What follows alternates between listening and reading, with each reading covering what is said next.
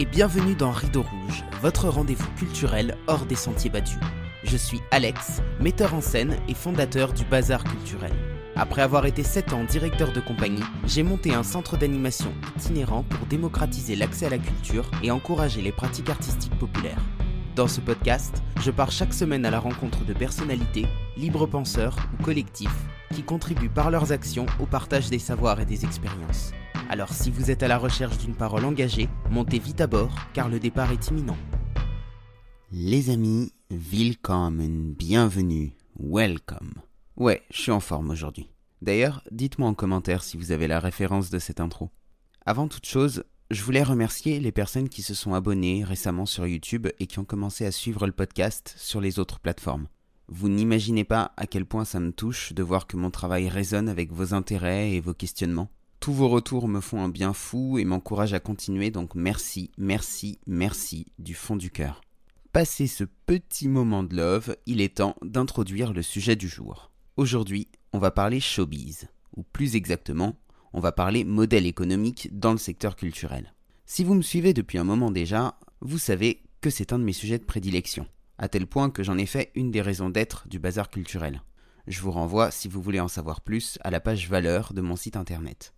Beaucoup de gens ont compris l'importance d'avoir des médias indépendants, qui ne soient ni sous la coupe de l'État, ni sous celle des milliardaires. Mais dans le domaine de la culture, ce sujet est encore peu, voire pas du tout, exploré. Pourtant, les modes de production sont exactement les mêmes. Soit on est financé par le secteur public, soit on est financé par le secteur privé. Dans les deux cas, on est dépendant et chercher l'indépendance dans la culture, c'est un peu être condamné à mourir. Mon invité s'appelle Anne-Marchie Moren. Et pour vous, chers auditeurs, elle va tenter l'impossible, démontrer qu'on peut être indépendant et survivre. Militante pour la professionnalisation du secteur de la médiation culturelle, elle a fondé le BIM, le Bureau indépendant de médiation culturelle, avec l'idée de développer des méthodologies et des projets innovants au service des publics comme des professionnels. Un modèle économique intéressant et qui a de quoi inspirer. Bonjour Anne, bienvenue.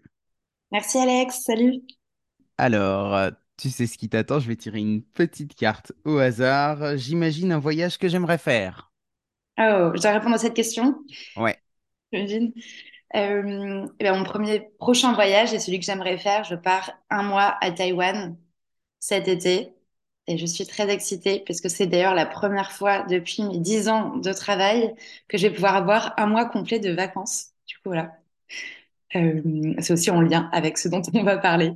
Et voilà pour le prochain voyage. Cool. Tes premières vraies vacances, quoi. Ouais, et ouais. Ça fait dix ans que tu as monté ta structure ou est-ce que c'est parce que euh, ça fait euh, dix ans que tu t'étais pas permis de le faire? hein? Ouais, alors du coup, la structure existe depuis, euh, plus ou moins, quand je travaillais au projet de- depuis 2018. Donc, euh, ça commence à faire euh, quelques, quelques années. Et puis, euh, en fait, en médiation culturelle, souvent, on travaille l'été. Et euh, du coup, je m'étais jamais permis de le faire. Et cette année, j'ai une super équipe. Et du coup, on va pouvoir se relayer. Et donc, euh, ça va pouvoir me permettre de prendre de vraies vacances. Tu parles d'une équipe, effectivement, tu as monté le, le BIM, le Bureau indépendant de médiation culturelle. C'est quoi ton parcours? Comment t'en es arrivé là? Et voilà, est-ce que tu peux nous en dire un petit peu plus sur toi? Carrément. Euh, du coup, moi, j'ai fait un master plutôt en commissariat d'exposition à Paris 1, à la Sorbonne. Euh, dans ces études, il y avait euh, une forte formation liée au cultural studies, à la sociologie, mais aussi avec un petit background en droit d'auteur, en compta, en gestion, euh, ce qui m'a été très utile aujourd'hui, même si c'était pas mes, matières favorites à l'époque. Et du coup, mes premiers boulots, c'était plutôt en tant que chargée de développement des publics au sein d'un centre d'art à Marseille. Un travail qui s'est arrêté euh, suite à la venue de Macron. Je ne sais pas si vous vous souvenez de ces contrats aidés euh, dans la culture. Je crois que ça a été euh, quelque chose de, de très générationnel, tous ces contrats qui se sont arrêtés d'un coup.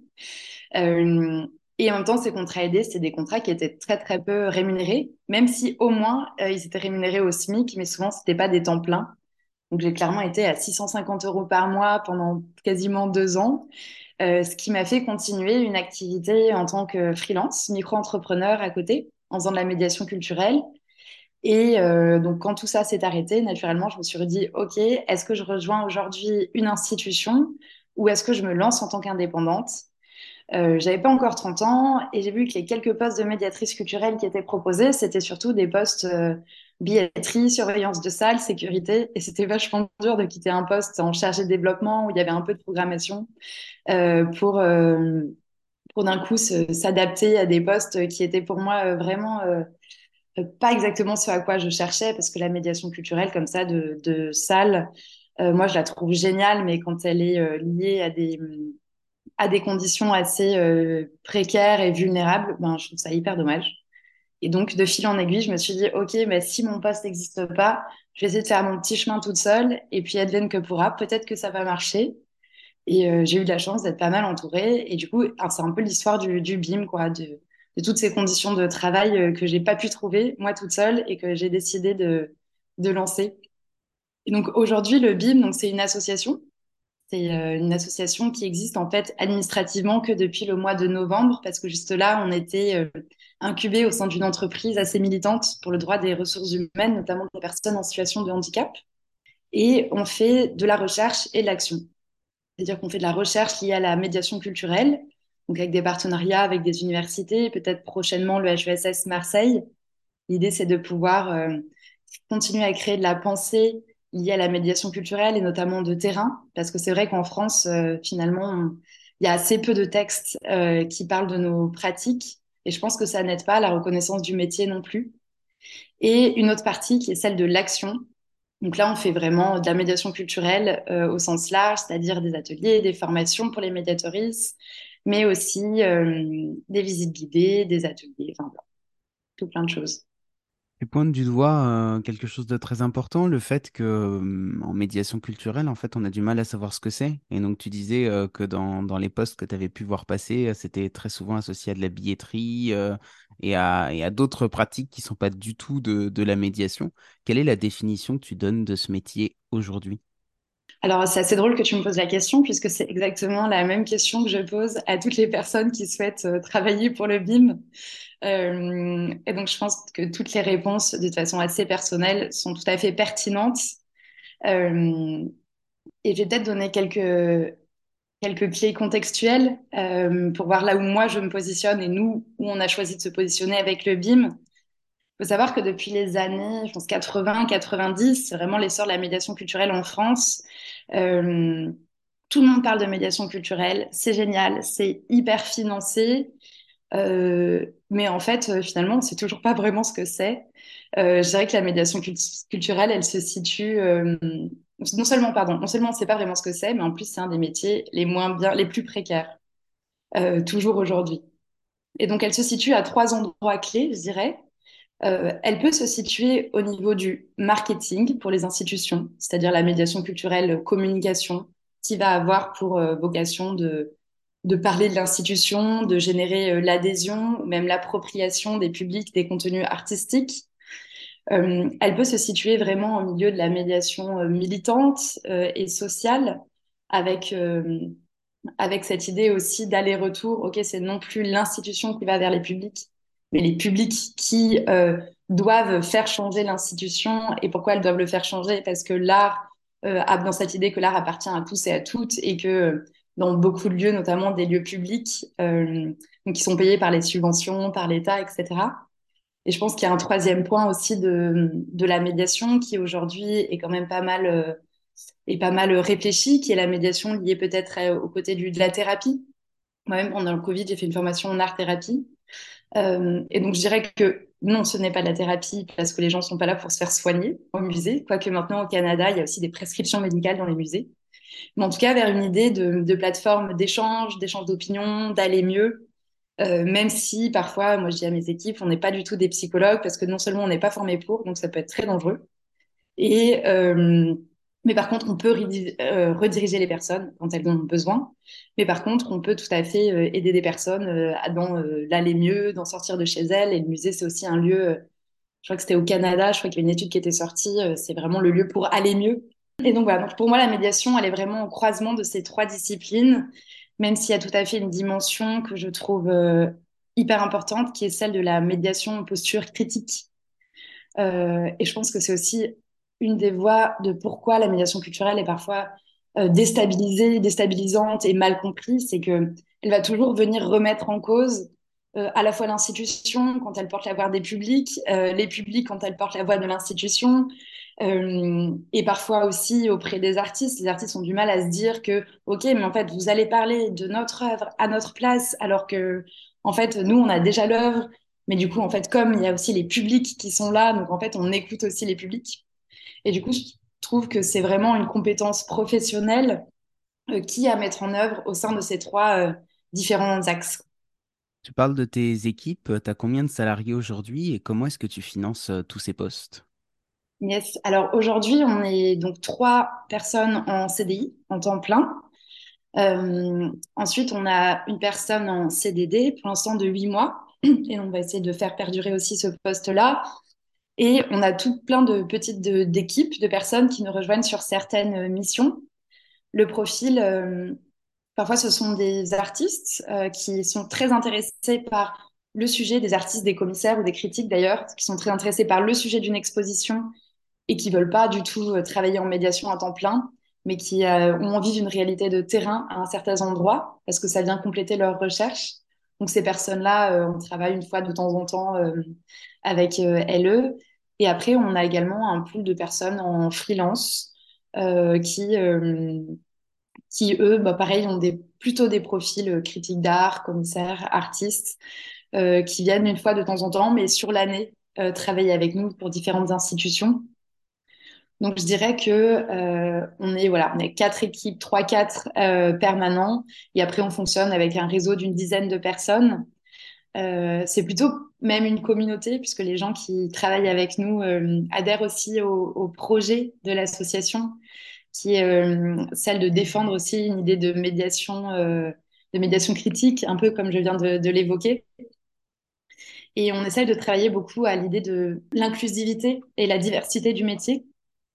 Donc, c'est une sociologue qui s'appelait Aurélie Perrin qui racontait euh, les débuts des postes de guide conférencière et qui expliquait aussi de pourquoi aujourd'hui la médiation culturelle c'est un métier très féminin et qui correspond à toutes les à toutes les, caractéristiques des métiers féminins, c'est-à-dire très peu valorisés, très peu rémunérés, euh, très précaires, et pourtant avec un niveau, euh, un niveau assez élevé en termes d'études.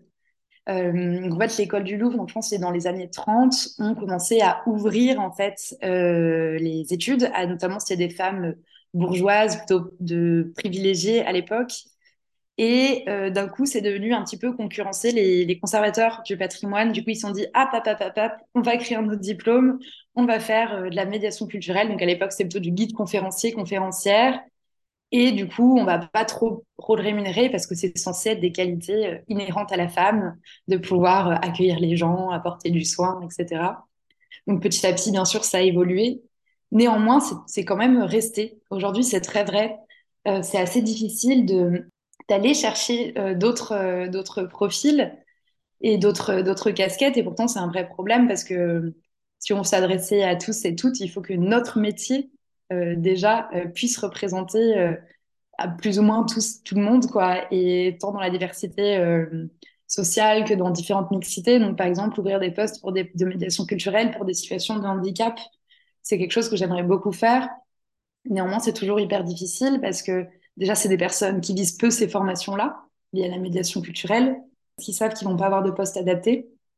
Souvent, les super euh, fiches culturelles sont pas du tout adaptées non plus en termes d'espace. Et euh, ou alors, ce qu'on peut voir, c'est des c'est des actions mais euh, événementialisées.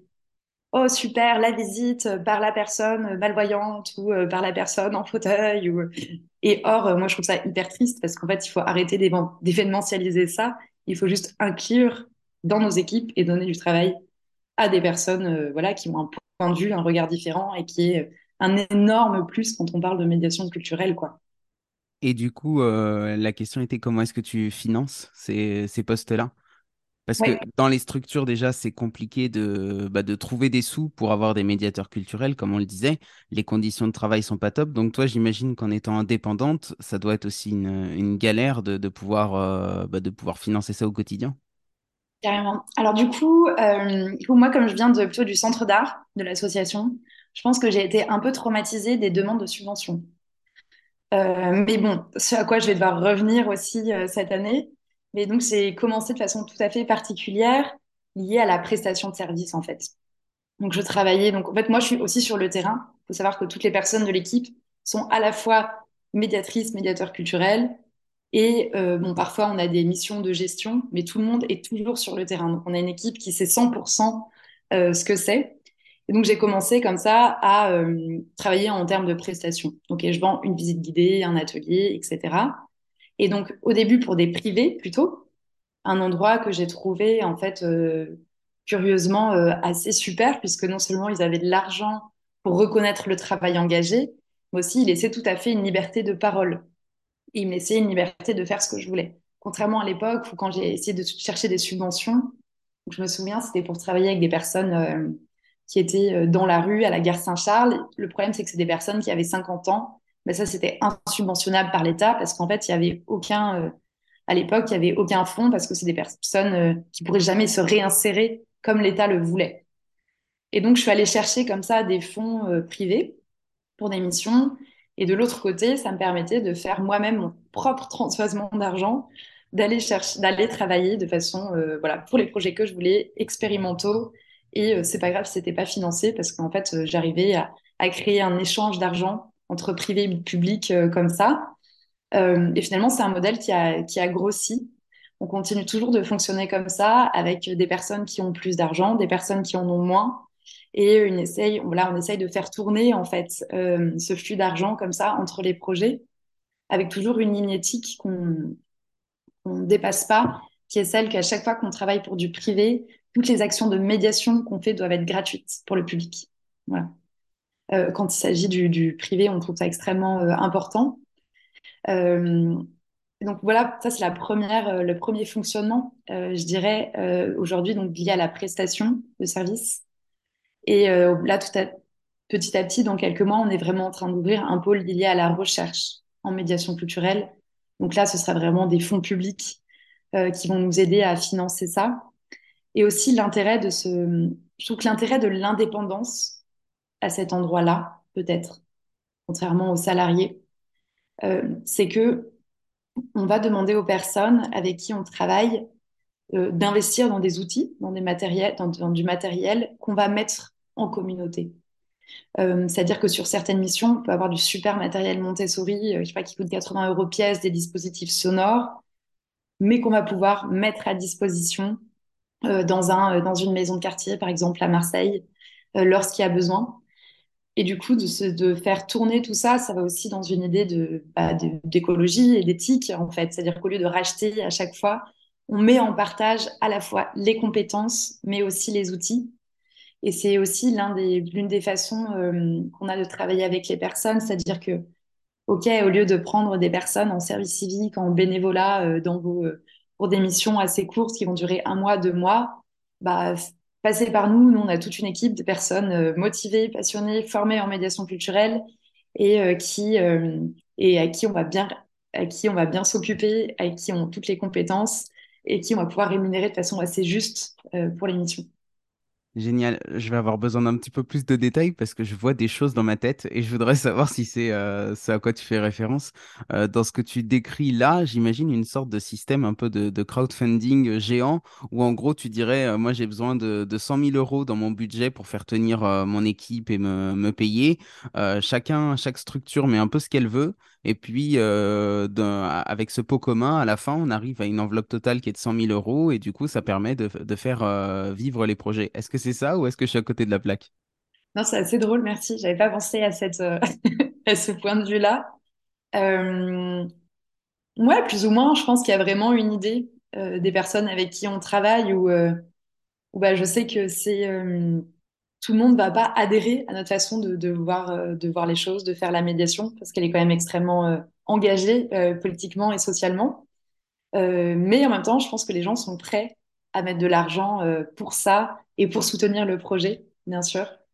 Après, je pense que les personnes, elles, elles le payent en fait pour des prestations, vraiment aussi. Euh, et euh, le gros avantage qu'on a aujourd'hui avec les autres, euh, en fait, il faut savoir qu'en médiation culturelle indépendante, indépendante, donc il y a soit des personnes, des associations, sinon, celles qui ont pignon sur rue, on va dire que c'est des grosses entreprises, donc c'est plus du tout des associations, c'est des entreprises qui, qui font à la fois du service d'accueil, de la sécurité, qui mettent la médiation un petit peu comme ça, comme une prestation annexe.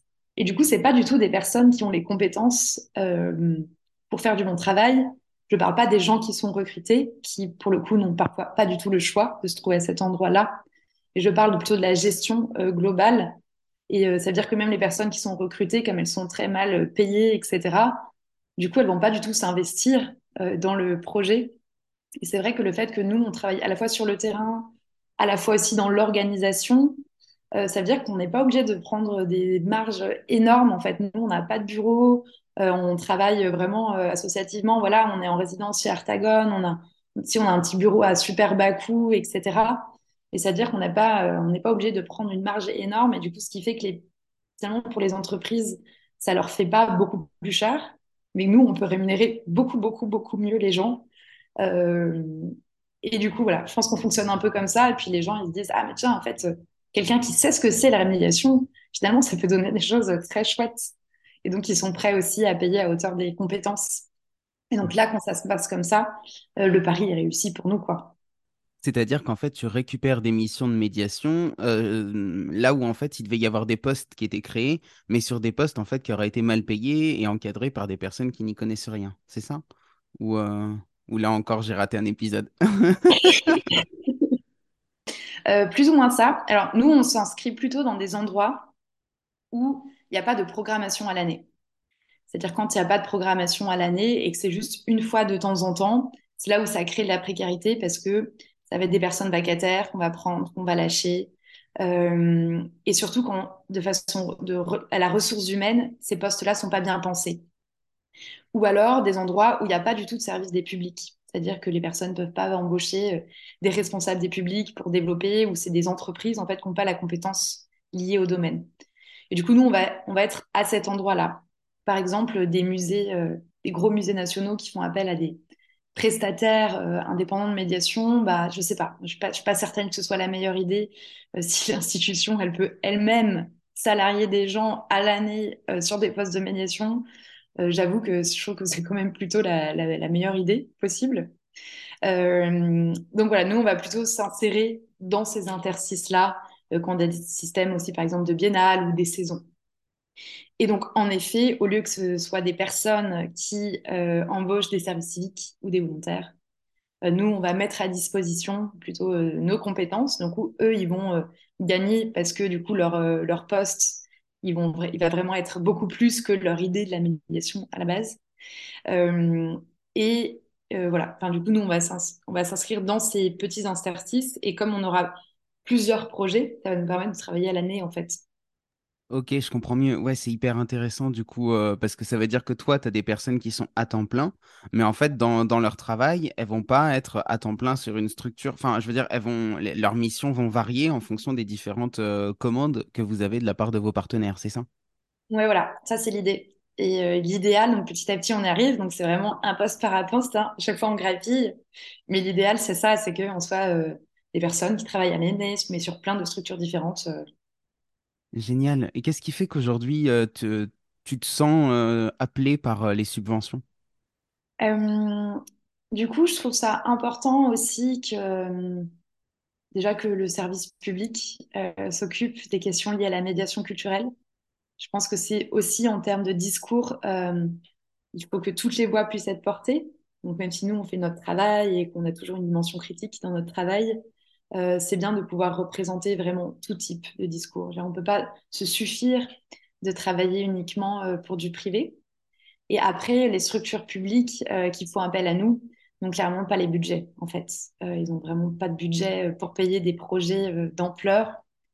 Et donc, l'idéal, ce serait de pouvoir aller chercher justement ces fonds publics et ces subventions euh, pour pouvoir aussi peut-être euh, générer de l'activité au sein des petites structures publiques en leur disant écoutez, c'est pas grave, on ne fait pas peser ça sur votre budget euh, annuel, mais nous, on peut être dans cet interstice-là et justement travailler bien. Du coup, personne n'est précaire dans cette histoire et voilà, c'est un peu l'idée d'aller chercher de l'argent public et aussi cette chose liée à la recherche en médiation culturelle qui pour moi est extrêmement, extrêmement importante.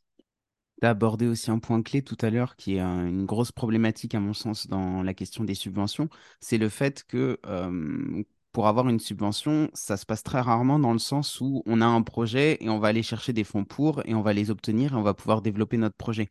Ça, ce serait l'idéal, on est d'accord. Mais dans les faits, c'est très souvent un système d'appel à projet. On a des enveloppes pour monter des types de projets et du coup, on est obligé de s'inscrire un petit peu dans une case et de penser notre, euh, notre projet en fonction de ces cases qu'on nous met à disposition. Euh, comment est-ce que tu penses euh, naviguer avec ça? Déjà, qu'est-ce que toi t'en penses et comment est-ce que tu penses faire? Alors déjà, c'est terrible. je suis hyper anxieuse à l'idée de m'y replonger. Je pense que le dernier projet qui m'intéressait, c'était le projet Arrêt Santé. Euh, je ne sais pas si vous l'avez eu aussi euh, à Paris.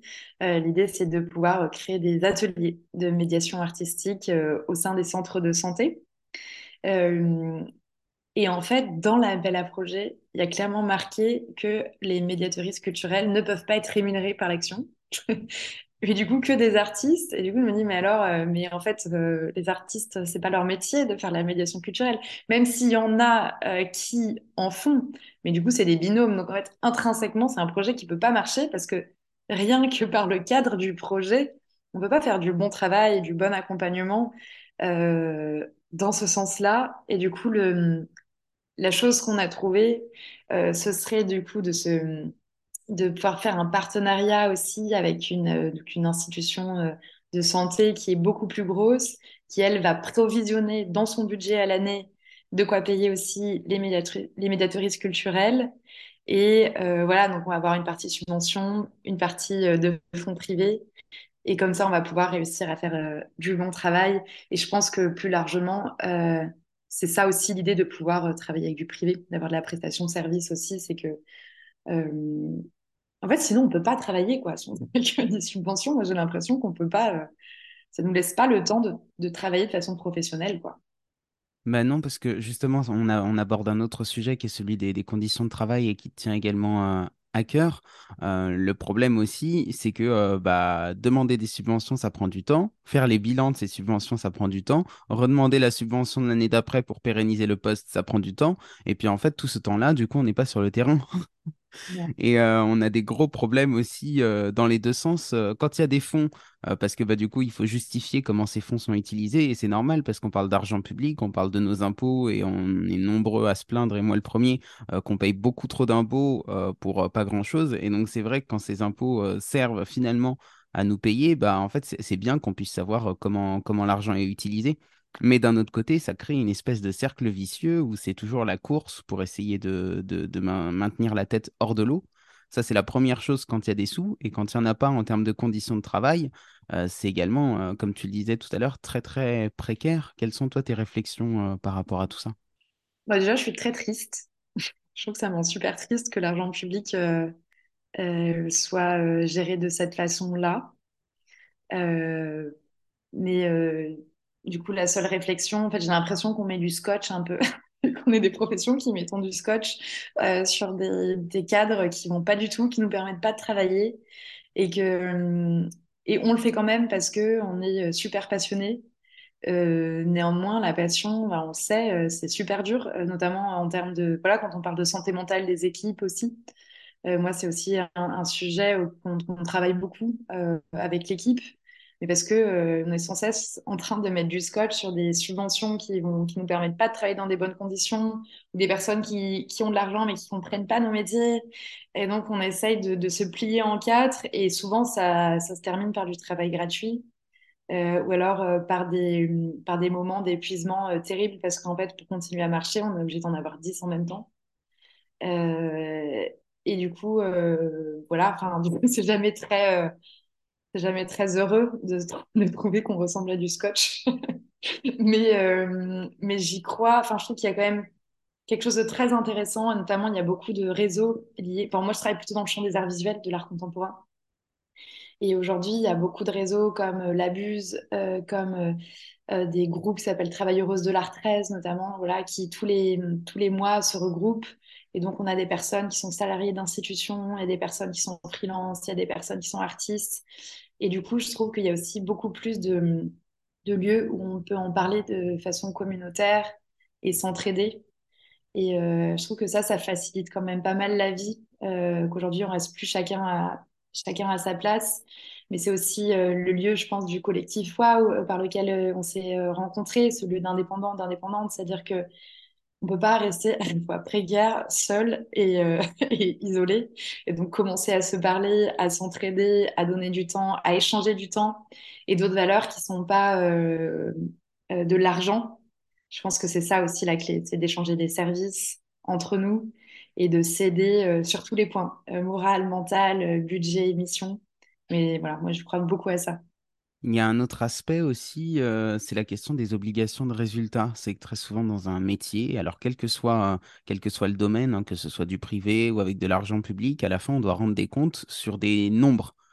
Sur un aspect quantitatif. Combien de personnes euh, Enfin voilà, il faut que ça puisse être mesuré, mesurable et mesuré.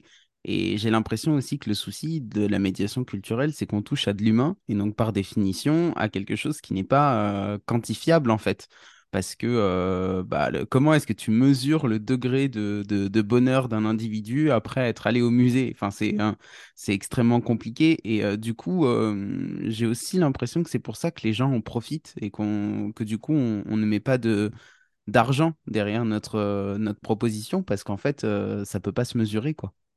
C'est hyper intéressant ce que tu dis. Et en même temps, moi j'ai l'impression, alors peut-être que c'est ailleurs, mais j'ai l'impression que les structures sont subventionnées parce qu'elles sont ouvertes auprès des publics.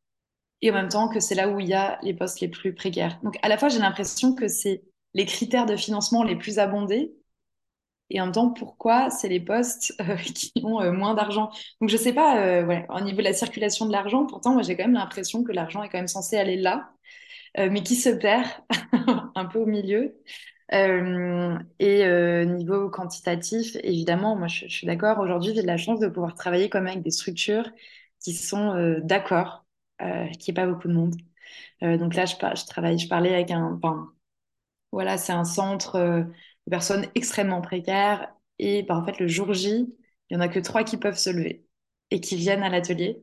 Mais ça, ça a demandé genre deux mois de travail, de coups de téléphone, d'échanges sur Snapchat, Instagram. voilà, j'ai quand même dû réinstaller tous ces réseaux-là parce que c'était le moyen de communiquer pour les avoir le jour J. En fait, trois personnes pendant quatre heures, en fait, c'est quand même extraordinaire. Enfin, c'est, euh, Mais bon, ça, je sais que c'est très rare et que justement, pour moi, ça fait partie des projets qui sont quasiment infinançables dans le sens on ne peut pas vivre avec ça, mais c'est important d'être à cet endroit-là. Et donc, dire pour compenser, j'accepte de faire des prestations de médiation qui sont peut-être moins ancrées sur le social, qui vont être plutôt euh, de la visite guidée euh, pour des amis de musée ou des personnes déjà éclairées bon, c'est intéressant aussi. Euh, mais du coup, voilà. Du coup, cet échange d'argent, il va permettre à ces endroits-là d'exister. Après, je pense qu'il y a aussi un gros truc lié au public scolaire. Nous, on appelle ça le public captif dans notre jargon. je ne sais pas si, euh, si toi aussi, mais c'est que finalement, en fait, on fait plus que du scolaire ou les structures ne font que du scolaire parce qu'elles savent qu'ils vont venir le jour J et que ça va faire du chiffre, que ça va faire 30 personnes. Euh, mais voilà, il faut pas que ce soit, enfin voilà, je regrette que ce soit le système majoritaire. Je pense qu'il faut vraiment ouvrir d'autres espaces, euh, même si c'est important hein, de se situer quand même dans le, dans de la pédagogie, la formation. Oui, et puis tu parlais de, de ce jour où tu n'as eu que trois personnes, mais tout le boulot que tu as fait de, de, contact avec eux sur les réseaux sociaux, etc., bah, ça aussi, c'est du boulot en fait. Et, euh, et c'est énorme. Et il est là tout le travail de mobilisation. C'est quelque chose que je fais aussi, tu vois, de, prendre du temps pour aller vraiment mobiliser les publics sur place s'il le faut. Euh. Euh, mais voilà, tout ça, c'est compliqué à, à, vendre parce que bah parce qu'en fait, ça, ça, prend du temps, en fait. Ça prend du temps et les résultats sont pas garantis. Et c'est ça qui est compliqué à mettre en avant. Je pense qu'il faut qu'on fasse de la pédagogie encore sur le sujet pour que les gens comprennent bien. Ouais, non, c'est pas gagné, quoi. c'est clairement pas gagné. Et pourtant, je trouve que c'est le plus intéressant. Euh, parce que là, on va vraiment euh, créer. En fait, le problème aussi, je trouve, c'est que peut-être l'institution est dans une posture de consommation de public. C'est-à-dire que même les personnes qui sont financées de façon publique euh, ont, et même privées, hein, je pense, dans, une certaine mesure, doivent dire, OK, de quantitative, quantitativement, il y a tant de, de public, et du coup, ils se mettent la pression là-dessus. Mais ça veut dire qu'ils ciblent plus que des publics euh, acquis. Et en fait, on ne peut pas à la fois faire euh, du social et de la consommation publique, parce que si les publics ne vont pas amuser, c'est pour une raison euh, bah, en fait, euh, qui, qui, est véridique, quoi. C'est peut-être parce qu'ils se sentent pas à l'aise, parce qu'ils se sentent pas accueillis, parce qu'ils se sentent pas légitimes. Et qu'en fait, aller briser tout ça, et donc des siècles et des siècles de, de, pédagogie complètement, euh, complètement verticale à briser la légitimité. Et puis en fait, aussi, parfois, les œuvres, bah, si dans une exposition, il n'y a que des artistes blancs et bourgeois, en médiation, aller chercher euh, des personnes. Euh, ouais, bah, moi, je comprends qu'il y ait des jeunes qui ne soient pas intéressés par, euh, par l'exposition, en vrai. Alors, du coup, aller les chercher pour avoir une réflexion critique sur le sujet et de pouvoir leur trouver une vraie place et pouvoir que leur porter leur parole au niveau de l'institution, ça, c'est intéressant. Mais ça explique aussi que c'est difficilement finançable.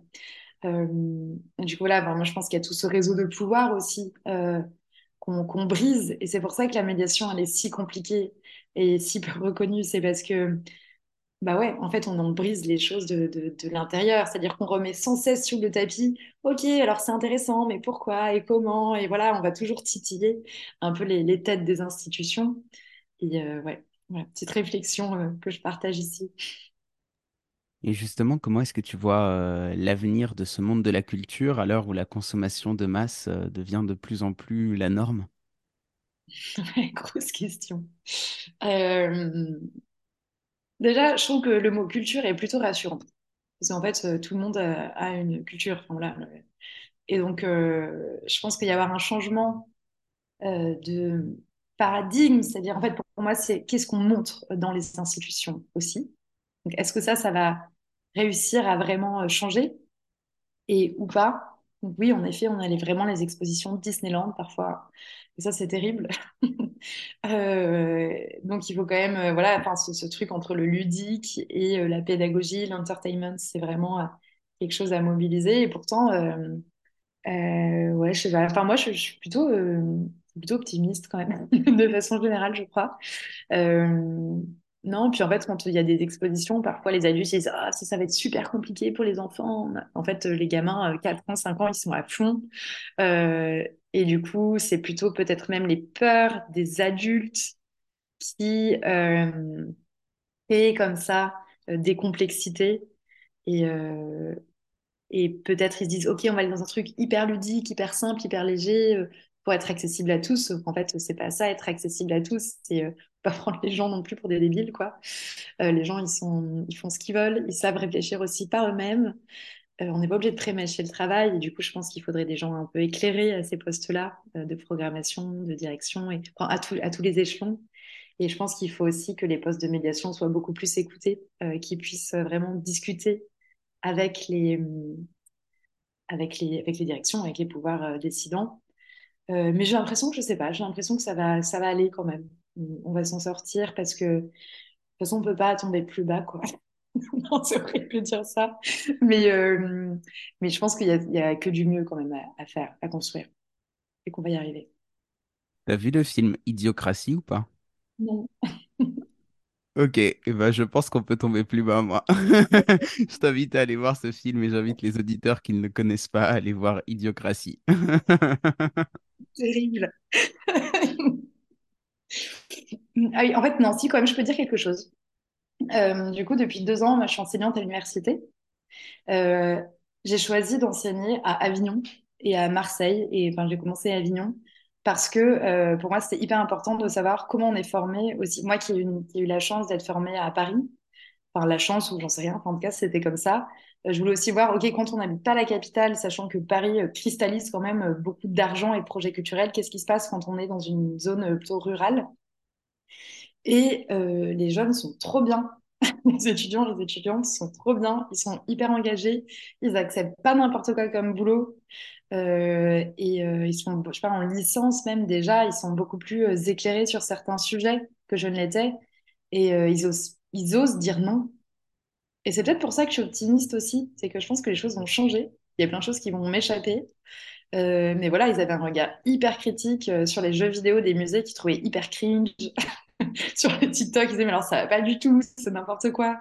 et du coup, en effet, il faut arrêter de faire du contenu semi-pédagogique, semi-ludique, juste tu montres une œuvre et ça suffit. et je trouvais ça super parce que fondamentalement, finalement, les choses changent pas tant que ça. Euh, en fait, c'est la technologie, d'un coup, ça a monté à la tête de plein de gens. Mais il y a aussi euh, pas mal de gens qui sont toujours sur la simplicité et le côté euh, pertinent des choses. Et voilà, la jeune génération, elle est, trop bien, quoi. Donc c'est pour ça que je pense que je suis optimiste. Il me reste une dernière question à te poser, qui est un petit peu un rituel sur ce podcast. Si tu avais le pouvoir de changer le monde, par où est-ce que tu commencerais? Ouais, C'est trop dur. question. Mais je sais pas. Je trouve ça trop difficile comme question parce que je pense que c'est la posture du médiateur, de la médiatrice. C'est qu'on travaille dans un contexte existant et après on essaye de faire que les choses aillent mieux. Mais si je peux dire qu'il y a quand même quelque chose qui me pèse aujourd'hui, euh, je dirais que c'est le communautarisme. Euh, j'ai l'impression qu'en médiation, c'est quand même un métier où on a la chance de pouvoir sauter d'un milieu social à un autre d'un côté, on va avoir euh, des PDG du 440, euh, des gens qui vont investir dans l'art, et puis d'un coup, on va se retrouver quelqu'un qui habite vraiment euh, à la rue. Et d'un côté, on aura des personnes, des communautés hyper militantes d'un côté ou de l'autre. Et même si mentalement, parfois, c'est difficile, je trouve ça hyper important de continuer à, à créer des liens entre les différentes communautés. Et j'ai l'impression qu'aujourd'hui, c'est de plus en plus fermé. Il y a de moins en moins de gens qui sont en capacité d'aller parler à différents types de personnes et ça, je pense que c'est quelque chose que je regrette. Euh, du coup, ouvrir encore plus de lieux euh, de porosité, parce que je pense que les gens, s'ils se parlent, enfin, en fait, c'est de là que viennent des idées euh, beaucoup trop, beaucoup trop, comment dire, poussées. Enfin, en fait, c'est que les gens commencent à détester les autres quand ils comprennent pas la réalité des autres. Et c'est là où la médiation est quand même intéressante sur son aspect aussi social, c'est pouvoir créer des lieux de rencontre et d'échange où tout le monde peut vraiment dire ce qu'elle ce qu'elle pense, mais de façon euh, respectueuse de tous et de toutes. Euh, voilà. Donc je dirais que c'est un... c'est peut-être ça que je regrette, d'avoir plus de lieux où euh, tout le monde puisse échanger de façon respectueuse. Merci Anne, à bientôt. Merci à toi. C'est déjà la fin de cet épisode. J'espère que vous avez trouvé dans nos échanges de quoi nourrir votre réflexion. De mon côté, voici les trois pépites avec lesquelles je repars. Tout d'abord, que la stratégie du BIM est de récupérer des prestations de médiation au sein de structures qui n'ont pas de programmation à l'année, qui ont un besoin en recrutement ponctuel et qui s'apprêtaient pour ça à embaucher en contrat précaire. Ça me fait en quelque sorte penser à une agence d'intérim de la médiation culturelle, mais en mieux. Cette stratégie me semble assez intelligente et arrange finalement tout le monde. La structure dispose de professionnels formés et compétents, et ces mêmes professionnels, au lieu d'être payés au lance-pierre sur des vacations, travaillent dans des conditions dignes avec un contrat pérenne. Ensuite, que le modèle économique du BIM fonctionne grâce à un cercle vertueux, un échange d'argent entre privé et public, reprendre les termes d'Anne, dans lequel les structures qui ont davantage de moyens financent un peu plus, celles qui en ont moins financent moins. L'objectif final restant bien entendu d'atteindre l'équilibre financier nécessaire à la survie du BIM. Anne me disait en off qu'elle proposait trois tarifs, un tarif solidaire, un tarif juste et un tarif engagé. Enfin, qu'un modèle hybride qui conjugue financement public et prestation de services peut aussi avoir du sens, car qu'on le veuille ou non, certaines missions ne sont aujourd'hui pas défendables sans le soutien financier de l'État. Ce modèle hybride permet, tout en composant avec l'existant, de continuer le travail de pédagogie au sein des institutions. Par ailleurs, la recherche d'indépendance ne doit pas nous faire oublier qu'il est nécessaire de préserver un service public de la culture, tout comme il est nécessaire de préserver un service public de l'information. Autrement, ce serait ouvrir la voie à une privatisation généralisée qui serait délétère à toute forme de culture. J'ajouterai à cela l'importance de se fédérer en réseau, car être indépendant et seul, c'est la mort assurée. D'ailleurs, Anne et moi, nous sommes rencontrés au sein d'un collectif de médiateurs indépendants, le collectif WOW, que je vous invite vraiment à découvrir. Si le podcast vous a plu, n'oubliez pas de lui laisser une note positive et de vous abonner si ce n'est pas déjà fait. Et pour celles et ceux qui veulent suivre le travail d'Anne et du BIM, je vous mets tous les liens dans la description. Merci à tous d'avoir écouté cet épisode et à la semaine prochaine pour une nouvelle rencontre hors des sentiers battus.